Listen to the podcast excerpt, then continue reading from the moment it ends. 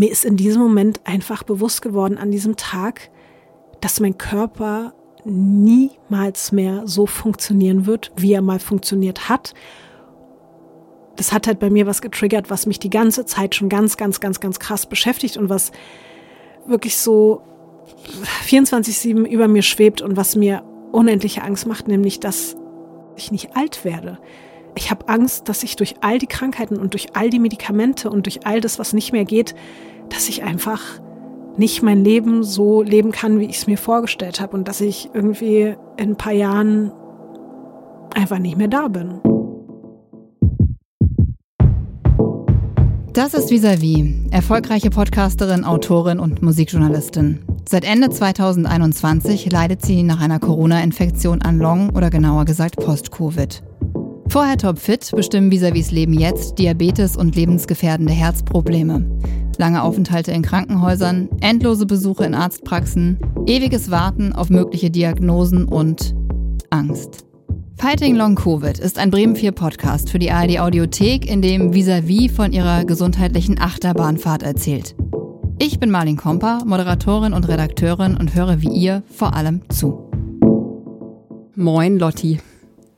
Hallo, hallo, hallo.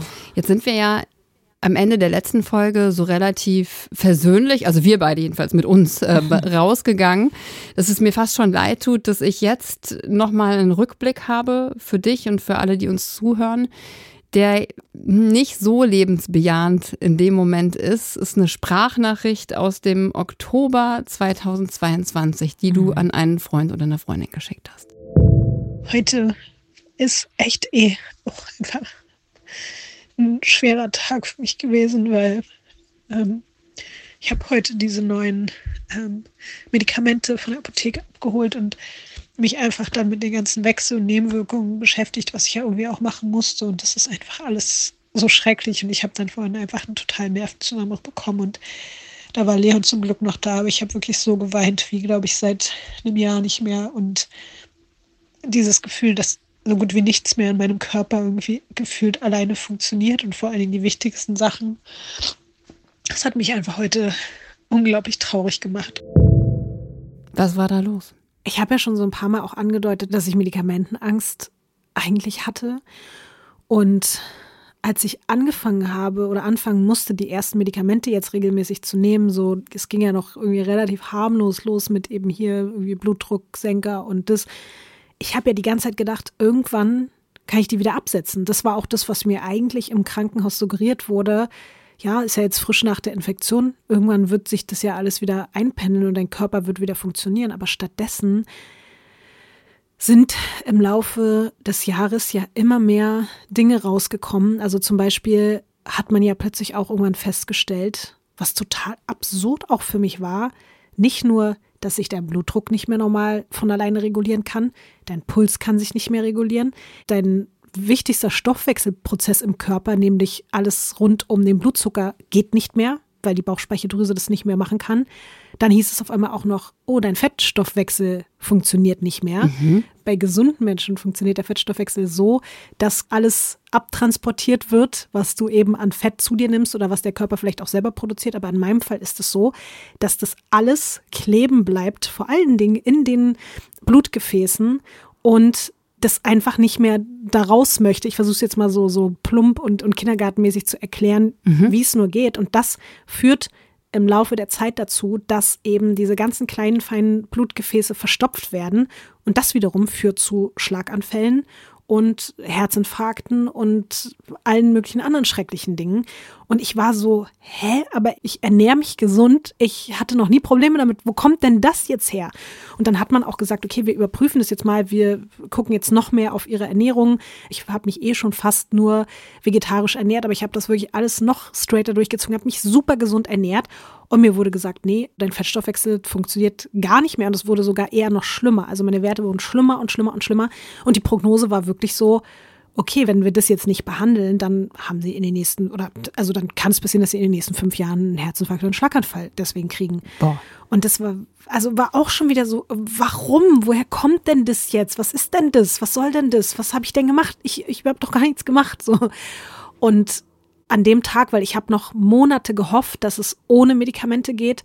Und an diesem Tag weiß ich, dass ich da die neuen Medikamente bekommen habe, was den Fettstoffwechsel betrifft. Und die haben halt so ganz dolle Nebenwirkungen. Also ganz viele Menschen haben dadurch ganz krasse Gelenkschmerzen und auch so doll, dass viele Leute diese Medikamente wieder absetzen. Und bei mir war auch die Frage, weil der Fettstoffwechsel so sehr außer Kontrolle geraten ist. Ich hatte Werte wie ein Mensch, der, keine Ahnung, als würde ich den ganzen Tag irgendwie nur Fastfood essen. Das war, als würde ich reines Fett trinken oder so. Ich, ich weiß es nicht. Also mhm. diese Werte haben überhaupt nicht mit meiner körperlichen Konstitution und mit meiner Ernährung zusammengepasst. Das hat einfach nicht hingehauen und deswegen stand sogar im Raum, ey, wenn wir das nicht durch Medikamente regulieren können, dann müssen wir Blutwäschen machen und zwar regelmäßig, weil sonst wird es halt sehr, sehr gefährlich. Mhm. Und an diesem Tag habe ich aber zusätzlich auch noch ein weiteres Medikament bekommen, was ich vorher auch noch nicht hatte, wo es darum geht, dass das Herz nicht vernarbt, weil eben wenn man die ganze Zeit, was ja zu diesem Zeitpunkt und auch bis heute ja immer auch noch nicht ganz geklärt ist, eine Herzmuskelentzündung chronisch hat, dann gibt es immer mehr Narbengewebe und je mehr das Herz vernarbt, desto weniger funktioniert es. Also habe ich auch da ein weiteres neues Medikament bekommen, plus dann auch noch Blutverdünner. Und für mich war ab einem gewissen Punkt ist einfach zu viel. Also mhm. diese Vorstellung war früher für mich schon eine Kopfschmerztablette, war ein rotes Tuch für mich. Habe ich nicht genommen aus Angst vor Nebenwirkungen. Und auf einmal bin ich in einer Situation in meinem Leben, wo ich so viele Sachen auf einmal nehmen muss, dass ich gar nicht mehr den Überblick behalte. Ich habe auch vor lauter Medikamentenangst. Ich könnte die niemals alle auf einmal nehmen, sondern den ganzen Tag alle zwei Stunden klingelt ein Medikamentenwecker bei mir. Mhm. Ich nehme jeden Tag alle zwei Stunden eine andere Tablette, die für irgendeine Sache in meinem Körper zuständig ist, um diese Prozesse zu regulieren, die vorher für mich das Normalste von der Welt waren, weil mein Körper einfach funktioniert hat. Und ich glaube, an diesem Tag ging es dann, als ich diese Sprachnachricht geschickt habe, nicht nur um diese Angst, jetzt kommt wieder was dazu. Ich krieg wieder vielleicht, wenn ich Pech habe, weil ich bin ja auch teilweise so an manchen Tagen weiß ich nicht, sind es jetzt Long-Covid-Beschwerden oder sind es jetzt Nebenwirkungen von den Tabletten? Ist es jetzt Diabetes? Ist es Bluthochdruck? Kommt es irgendwie wechselwirkungsmäßig gerade oder ist es Insulin?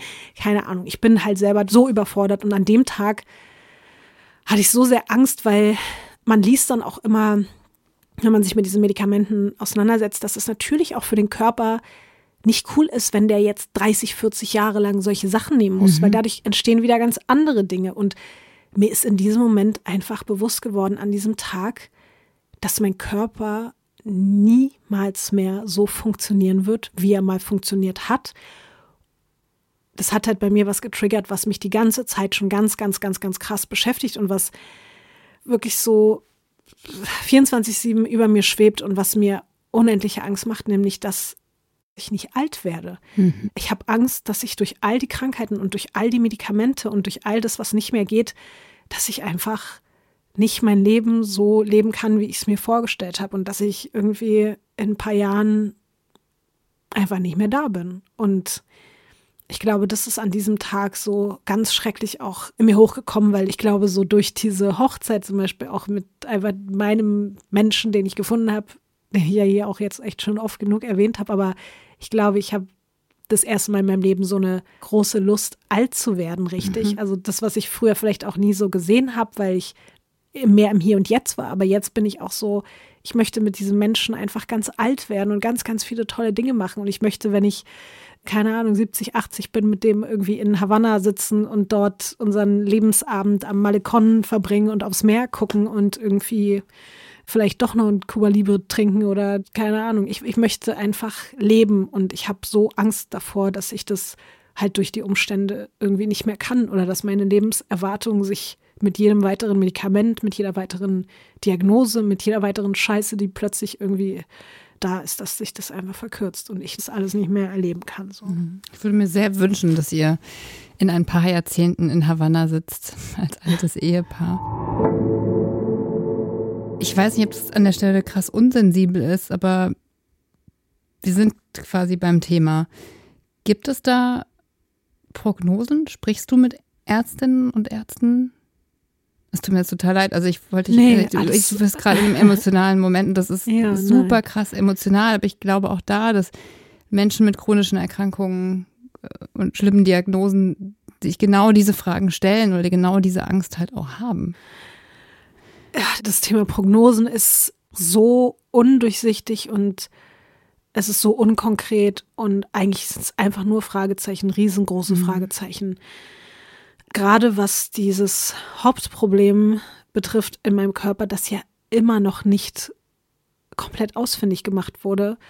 Und es ist ganz schrecklich jedes Mal, wenn ich jetzt irgendwie frage, wie ist denn das, wenn jetzt weiterhin die ganze Zeit Herzmuskelzellen bei mir absterben, sagt mein Herz dann irgendwann, danke, ciao, ich kann nicht mehr. Also es könnte ja viel schlimmer sein, weißt du, es könnte ja sogar so sein, kurzzeitig gab es Momente, wo, wo der Arzt solche Dinge in den Raum geworfen hat, wie ja, wenn das Herz jetzt von der chronischen Herzmuskelentzündung immer weiter vernarbt und vernarbt und vernarbt, dann muss man da irgendwann über eine Herztransplantation sprechen. Also oh. an so einem Punkt waren wir schon von den Gesprächen her. Und da bin ich ja zum Glück nicht, weil die Bilder eine andere Sprache sprechen. Auf der anderen Seite, alle Studien und so weiter, die jetzt immer mehr rauskommen. Es gibt immer mehr Forschungsergebnisse zu dem ganzen Thema, was macht Covid mit den Gefäßen, was macht Covid mit den Organen.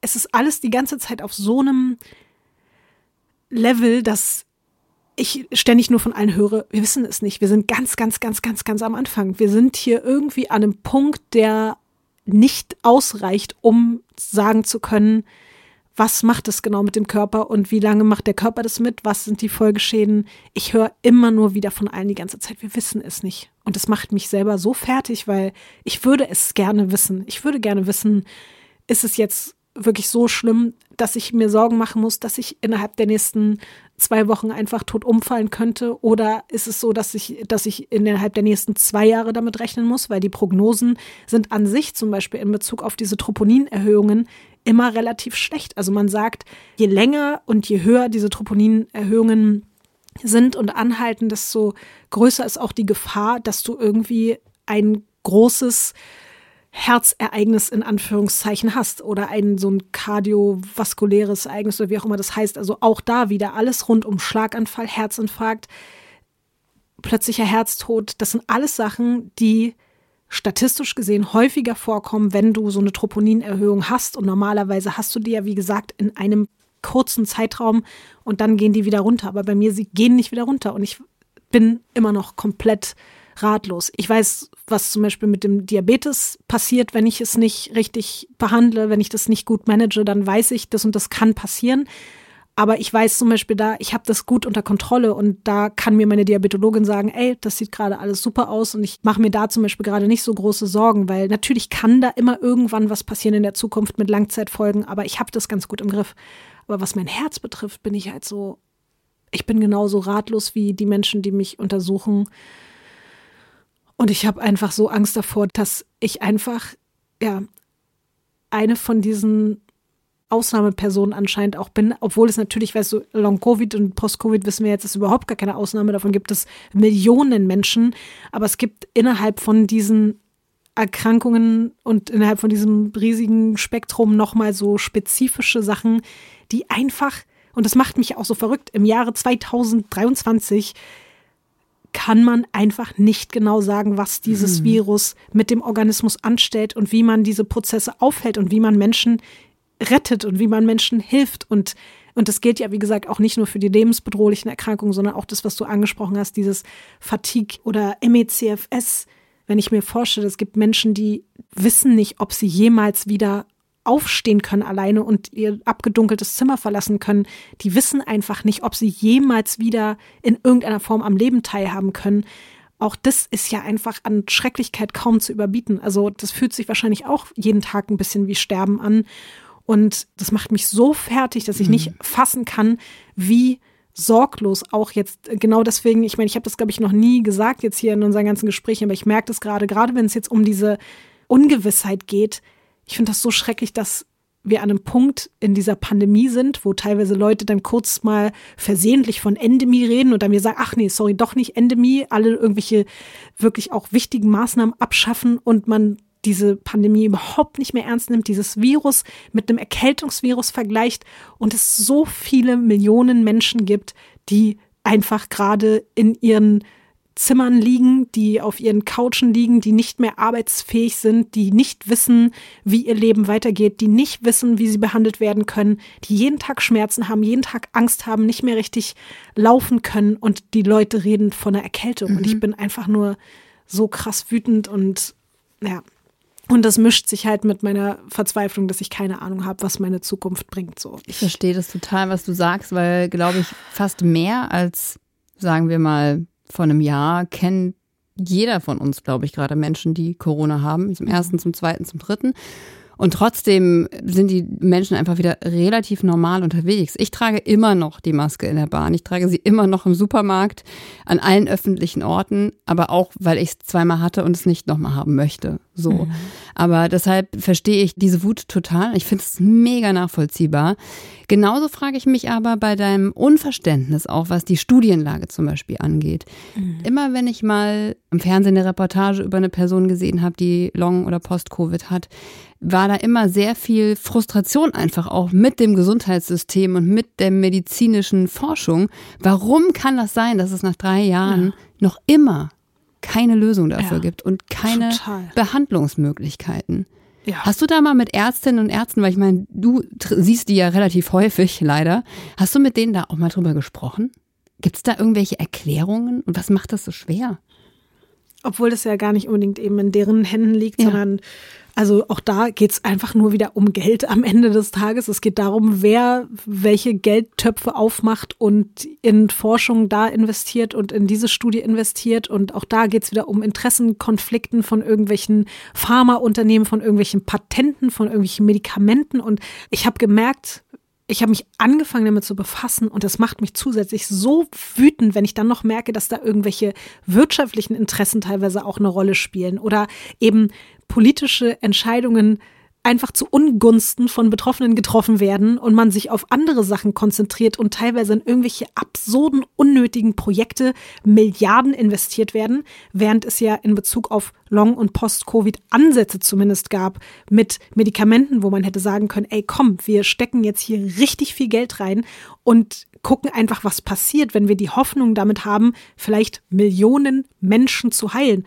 Stattdessen sind einfach diese Leute auf sich selbst gestellt und teilweise die Menschen, die das Geld haben, lassen sich hier irgendwie für Zehntausende Euro selber auf eigene Kosten das Blut waschen und solche Sachen, um wieder leben zu können oder geben hunderte Euro jeden Monat aus für irgendwelche Sachen, die sie im Internet angepriesen bekommen. Es kommt ja auch nochmal dazu, dass plötzlich diese ganzen Rattenfänger um die Ecke kommen und alle auch noch mit uns Geld machen wollen.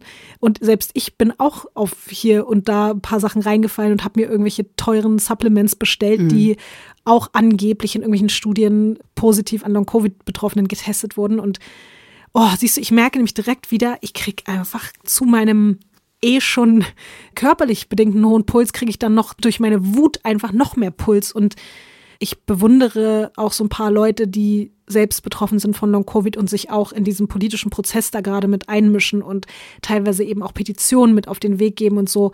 Dafür merke ich gerade wirklich, habe ich die Kraft nicht. Ich beschäftige mich damit und ich versuche das auch zu thematisieren in meinen Stories, versuche solche Petitionen zu, zu teilen, versuche irgendwie solche Organisationen zu unterstützen. Ich bin ja auch selber Botschafterin tollerweise von einem riesengroßen europaweiten Long-Covid-Netzwerk, die ja auch versuchen, sie sind jetzt, glaube ich, auch anerkannt worden, eben als äh, Forschungsprojekt, das ist Health for Future, die ich irgendwie versuche zu unterstützen. Aber ich merke so selber, mich jetzt hinzustellen und irgendwelche, also da noch tiefer reinzugehen in dieses Thema, ich werde so wütend und ich werde so sauer und ich habe diese Kraft gerade einfach nicht.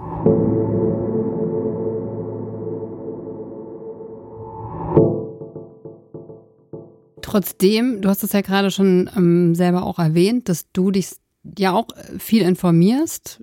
Logisch, ich, also ich stelle mir es halt auch vor, wenn man viel mit sich und diesen Symptomen und den Krankheiten alleine ist und die weite Welt des Internet einem das ja auch möglich macht, da ein bisschen mehr reinzugehen. Äh, bist du so, ich glaube, ich habe es irgendwo schon mal bei dir gelesen, dass du dich irgendwie auch als Doc Lotti oder Sherlock Lotti oder irgendwie selber bezeichnet hast im Netz, mhm. weil du einfach da ähm, für dich auch entschieden hast, oder? Dass du das jetzt nicht einfach alles so hinnimmst, sondern dich auch informieren möchtest. Also einerseits versuche ich mich natürlich zu dem Thema grundsätzlich zu Long- und Post-Covid zu belesen. Das habe ich auch von Anfang an gemacht, weil es eben auch, als es bei mir losging, da gab es ja auch wirklich gerade mal so ein, zwei Netzwerke, die darüber informiert haben. Aber es gab so wenig Anlaufstellen, so wenig gebündelte Informationen zu dem Thema, dass man da wirklich auch, also ich musste irgendwie alles lesen und alles aufsaugen und kriegen, was ich, was ich konnte. Aber seit ein paar Monaten ist es bei mir auch richtig gezielt so, ich habe das Gefühl, es fängt an bei mir ein Wettlauf gegen die Zeit zu werden. Genau das, was wir gerade hatten mit der Prognose. Als ich irgendwann begriffen habe, dieses Herzmuskel-Thema, es sterben weiter Herzmuskelzellen ab jeden Tag weiter, seit Monaten, seit Monaten. Und ich merke ja auch, dass es mit dem Herzen schlechter mhm. geht. Also ich habe jetzt noch weitere Symptome bekommen, die ich vor einem halben Jahr noch gar nicht hatte. Und deswegen hat bei mir irgendwann so eine Art, ja, auch da zusätzlich nochmal so ein Überlebensmechanismus eingesetzt, dass ich dachte, ich kann hier nicht einfach nur sitzen und auf den nächsten Termin warten. Und ich muss jetzt selber aktiv werden. Und das habe ich dann vor allen Dingen auch in den letzten Monaten extrem wahrgenommen, dass ich jede Studie, die irgendwie rausgekommen ist, gerade zum Thema Herz und Covid, aber auch zum Thema Gefäße und Covid, weil das alles so Sachen sind, die in meine Richtung gehen. Ich lese mir dazu alles durch, selbst wenn es auf Englisch ist und in irgendeiner absurden Fachsprache da über 30 Seiten irgendwelche Sachen erklärt werden, die ich eigentlich überhaupt gar nicht verstehe. Eigentlich bin ich ja Charlotte, weil ich Ach, Kriminalfälle genau. sehr gut recherchiere, aber mittlerweile bin ich eben auch, also du kannst mich auch, wenn du möchtest, Doc Lotti nennen, äh, Dr. Charlotte. es ist wirklich krass, wie tief ich drin bin in medizinischen Fachbegriffen und wie, wie viel ich weiß über körperliche Prozesse, von denen ich vorher noch nicht mal wusste, dass es da einen Prozess gibt oder von irgendwelchen Organen oder Erkrankungen, dessen Existenz mir eben auch erst seit ein paar Tagen bewusst ist. Aber ich bin da so tief drin und das ist teilweise ein bisschen verrückt. Ich habe irgendwann, wann war das? Ende Sommer, also auch so rund, rund um August, September, habe ich ja einen neuen Arzt gefunden, einen Kardiologen, bei dem ich gelandet bin, bei dem ich mich dann auch das erste Mal so aufgehoben gefühlt habe, dass mir das einerseits fast ein bisschen Angst gemacht hat und andererseits fand ich das auch sehr beeindruckend, dass er der erste Arzt war, den ich jemals in meinem Leben getroffen habe, der mich quasi ermutigt hat, auch dazu mhm. zu googeln. normalerweise sagen ja Ärzte so, ja komm, lassen Sie das mal bitte bleiben und nicht im Internet und da steht immer nur Scheiße so. Und der war so, ey, alles gerne lesen zu dem Thema, was Sie finden und gerne alles an mich weiterleiten.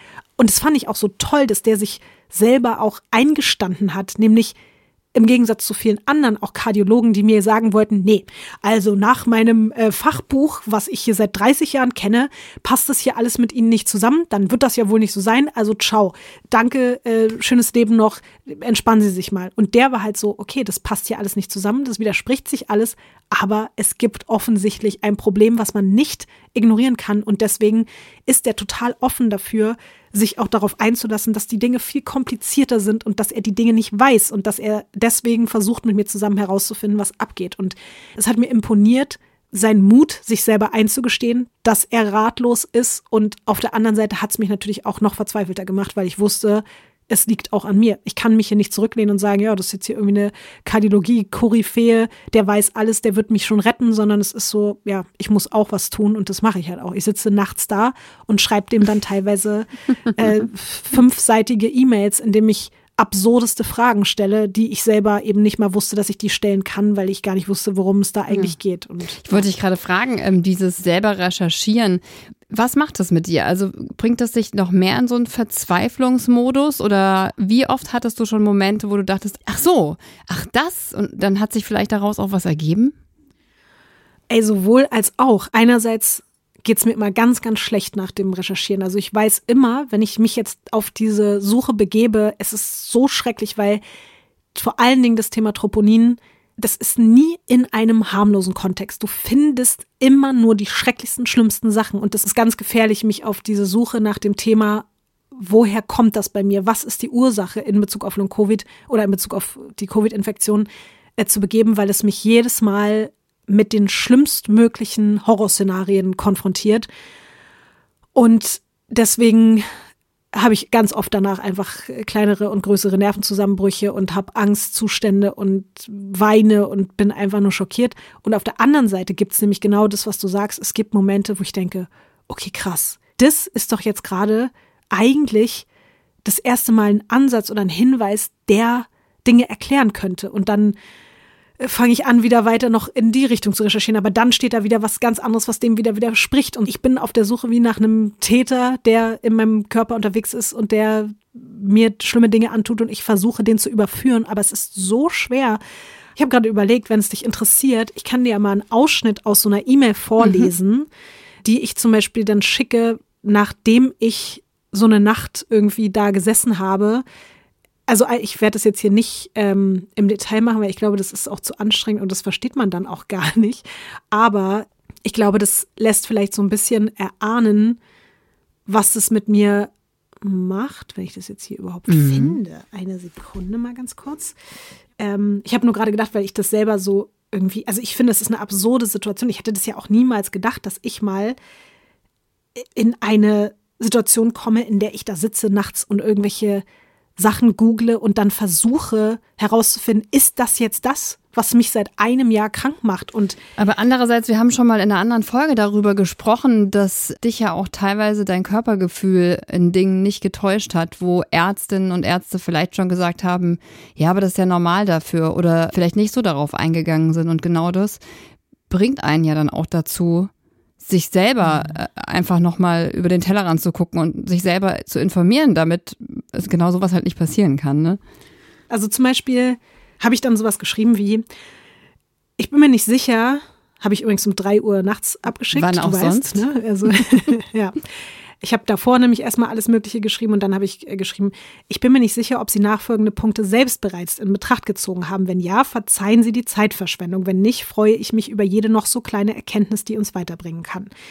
Erstens, auch wenn es in vielen Punkten nicht ganz zutreffend erscheint, haben Sie in Bezug auf mich an eine Art Zytokinfreisetzungssyndrom oder einen Zykotinsturm gedacht. Und dann Zitat, Wissenschaftler vermuten, dass der Zytokinsturm das Ergebnis einer zweiten Welle des immunologischen Geschehens sein könnte, sichtbar daran, dass Patienten in späteren Krankenhausstadien plötzlich eine Verschlechterung erleiden. Nach Meinung vieler Autoren ist die rechtzeitige Kontrolle des Zytokinsturms deshalb der Schlüssel zur Verbesserung der Behandlungserfolge und zur Senkung der Sterblichkeitsrate schwerer Covid-19-Patienten. Aha. Und das habe ich zum Beispiel gefunden und war so, okay, habe ich vielleicht einen Zytokinsturm? So. Was ist ein Zytokinsturm?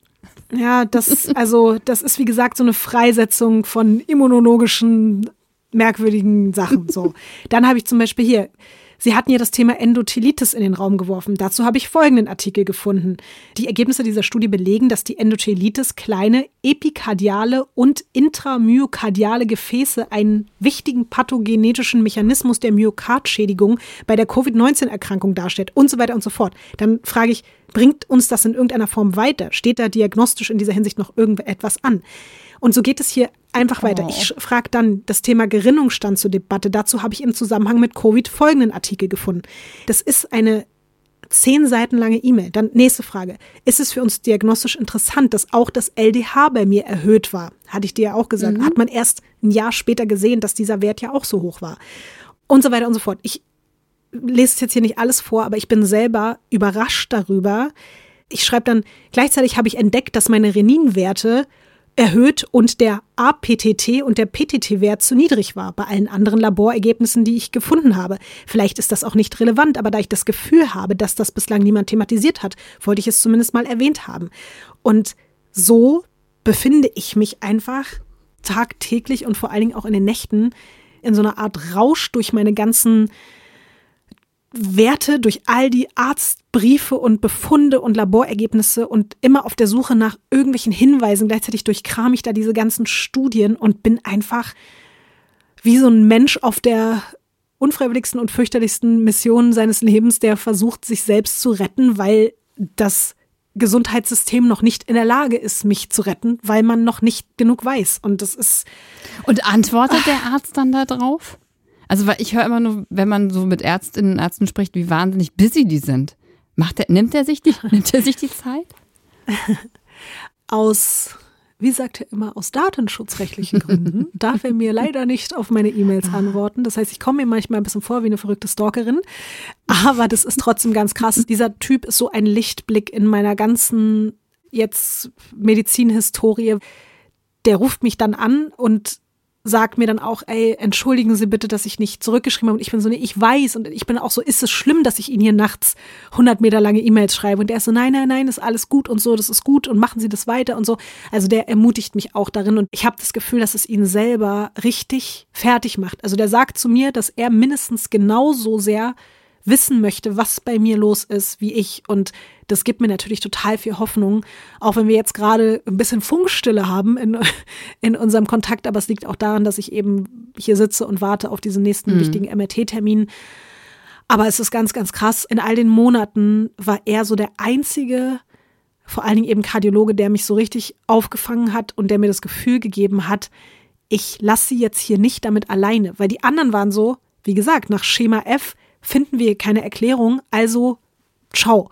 Und ich habe richtig irgendwann Angst gehabt, dass nachdem man dann gesagt hat, das ist es jetzt nicht, das ist es nicht, das können wir nicht finden, das sehen wir nicht im MRT, da gibt es im CT keine Beweise für, dass der mich quasi auch fallen lässt. Und ich habe ihm das sogar gesagt. Ich finde das selber so verrückt. Ich sitze vor einem Arzt und sage, ich habe Angst, dass sie mich. Schluss mit mir machen. Genau, so klingt es ja, ja so ein bisschen. Ich wollte Schreib mir zu viele Mails.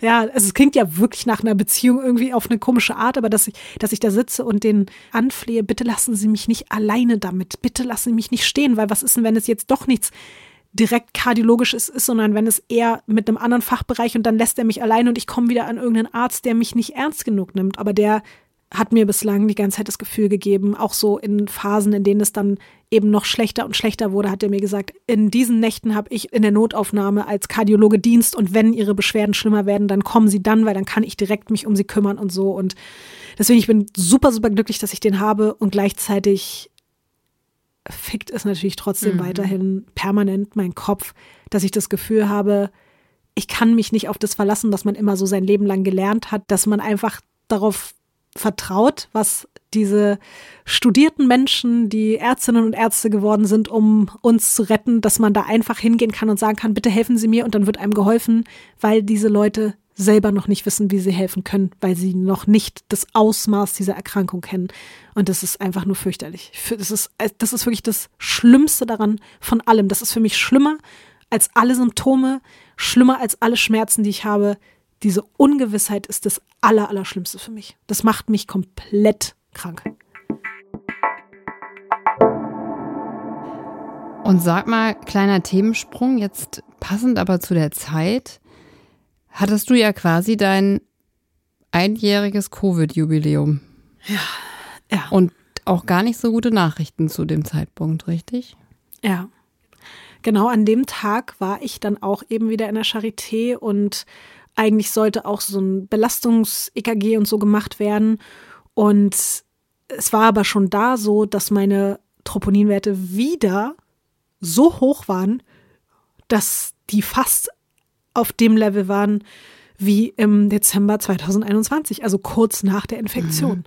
Und an dem Tag hat dann der Kardiologe eben bei mir ein Herzecho gemacht und bis dato war es ja immer so, was ja auch ein gutes Zeichen ist, dass man im Herzecho nie irgendwas gesehen hat. Es war immer so, nee, beim Herzecho sieht alles gut aus. Und da war es zum ersten Mal so, dass er gesagt hat, hm, hier ist so ein Bereich, ich glaube, er war sich auch nicht hundertprozentig sicher, aber es sah so ein bisschen so aus, als wenn der Bereich nicht komplett so gut durchblutet ist wie andere Bereiche. Und das hat mir so dann auch nochmal quasi im metaphorischen Sinne das Herz gebrochen, weil es einfach genau ein Jahr her war, dass dieser PCR-Test positiv war und dass ich einfach den Beginn des größten Horrors meines Lebens erlebt habe und ich ein Jahr später da liege und der Arzt sagt, ja, Mist, also ich glaube, wir sehen jetzt hier doch was. Was bedeutet, nach einem Jahr der Schädigung meines Herzens, was noch keinen sichtbaren Schaden, zumindest nicht von der Optik her, was das Blut betrifft, sieht man ja die ganze Zeit den mhm. Schaden, weil sonst würden keine Herzmuskelzellen absterben und dieses Troponin wäre nicht da. Aber dass man es dann auch gesehen hat, das hat mir,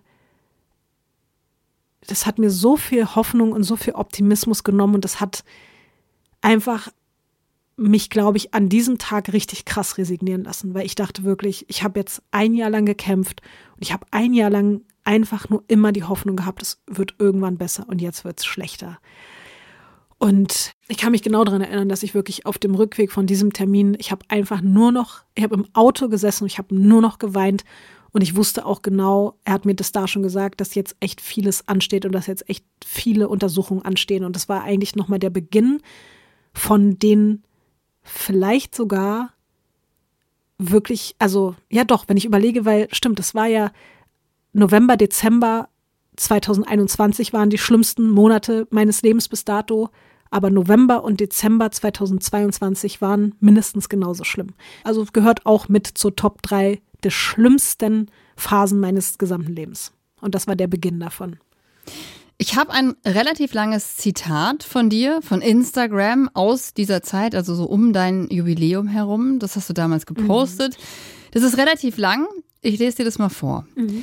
Hätte mir jemand vor ein paar Jahren prophezeit, dass ich mal innerhalb eines Monats mit Verdacht auf zwei akut lebensbedrohliche Erkrankungen den Großteil meiner Zeit in Notaufnahmen und bei Untersuchungen im Krankenhaus verbringen würde, mit alarmierenden Blutwerten und immer schlimmer werdenden Symptomen, inklusive täglichen Programmpunkten wie Herz-MRT, Lungen-CT, Kontrastmittel, Röntgen, Ergometrie, Sonographien, Langzeit-EKG, Venenkathetern, Echokardiographien und so weiter. Und das alles, nachdem ich schon ein Jahr krank sein mit einem Haufen Medikamenten und Arztmarathon hinter mir habe und nebenbei noch damit beschäftigt bin, das 24-7-Management einer unheilbaren Autoimmunerkrankung zu lernen, die beinhaltet, dass ich mir zum Überleben vier bis achtmal täglich Insulin spritzen muss, dann hätte ich sehr, sehr viel Geld darauf verwettet, dass ich das nicht packe.